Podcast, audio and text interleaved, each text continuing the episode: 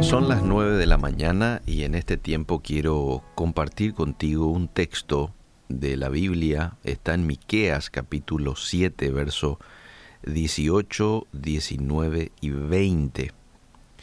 El libro de Miqueas es un libro de siete capítulos que se da un poco en un contexto histórico en donde el pueblo era egoísta, eran oportunistas.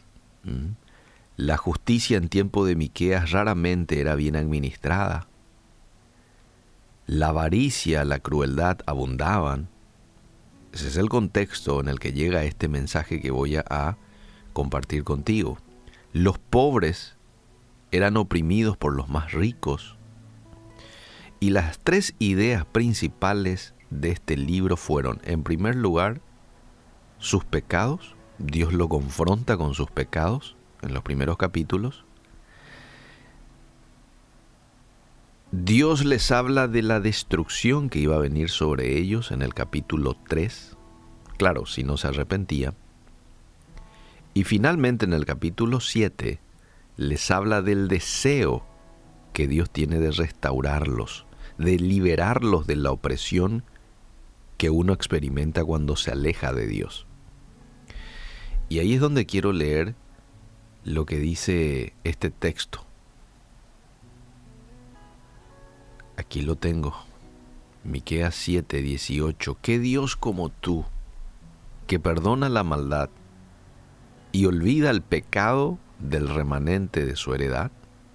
No retuvo para siempre su enojo, porque se deleita en misericordia. Él volverá a tener misericordia de nosotros sepultará nuestras iniquidades y echará en lo profundo del mar todos nuestros pecados. Cumplirás la verdad a Jacob y a Abraham la misericordia que juraste a nuestros padres desde tiempos antiguos. Qué lindo, ¿no? Qué Dios como tú, Dios, que perdona nuestras maldad, tienes de nosotros misericordia y no solo eso, sepulta nuestras iniquidades. ¿Cómo está tu relación con Dios? ¿Mm? Es una pregunta que me hago a mí también. ¿Cómo estoy yo con mi relación con Dios? Hay mucha gente que persiste en el pecado y lo hace sin ningún tipo de temor. Saben que están haciendo mal, pero como el pecado es atractivo y placentero por un breve momento, por un breve momento con graves y duras consecuencias, pero es atractivo, pues entonces persisten en pecar. Y el alejarte de Dios, el persistir voluntariamente en el pecado, trae sus consecuencias. Fíjate vos en el capítulo 3 de Miqueas, cuando puedas leerlo, habla de la destrucción, habla de, de que la, desobediencia a Dios nunca lo va a él pasar por alto. ¿Mm? Puede que hoy estés caminando separado de Dios, quizás ya has experimentado la disciplina de parte de Dios, o la estás experimentando en este tiempo, o quizás todavía su vara no se ha dejado sentir en tu vida, pero quiero recordarte que así como su justicia es tan fuerte y tan real, así también lo es su misericordia. Así también lo es su misericordia. Me encanta que Dios como tú que perdona la maldad, olvida el pecado, no retuvo para siempre su enojo, porque se deleita en misericordia.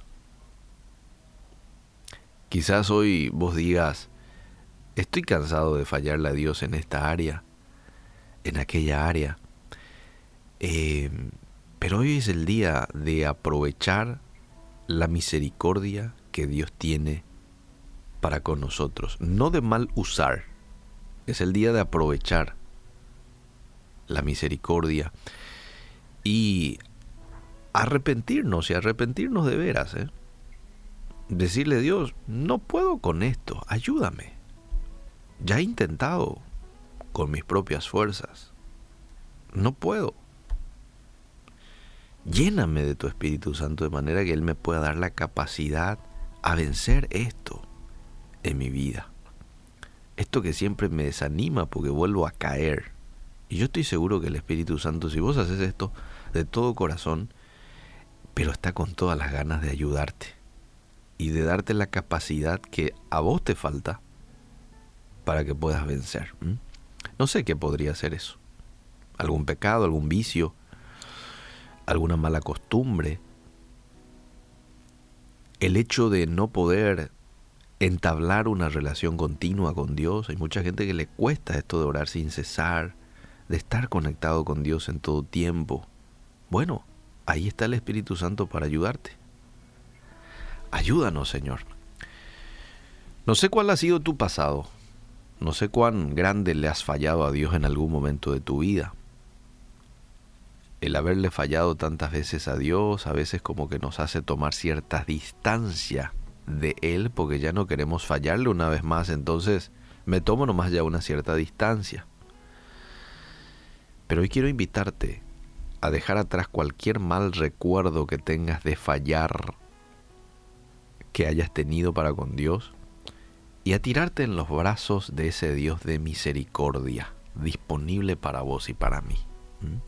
Decile así como le dirías a tu papá, perdóname Señor, te he vuelto a fallar si ese es el caso, perdóname por no perseverar en mi búsqueda de ti, o por no priorizarte a ti por sobre todas las cosas. A veces es tan fácil desplazarle a Dios del primer lugar en nuestras vidas. Y lo ponemos allí a cualquier cosa, amistad, actividad, celular, lo que sea. Entonces, eh, hoy es un buen día para reconocer, ponerle a Dios en el lugar que le corresponde en la tabla de mis prioridades y avanzar y disfrutar de esa misericordia disponible para nosotros el día de hoy. Te agradecemos Dios, te agradecemos.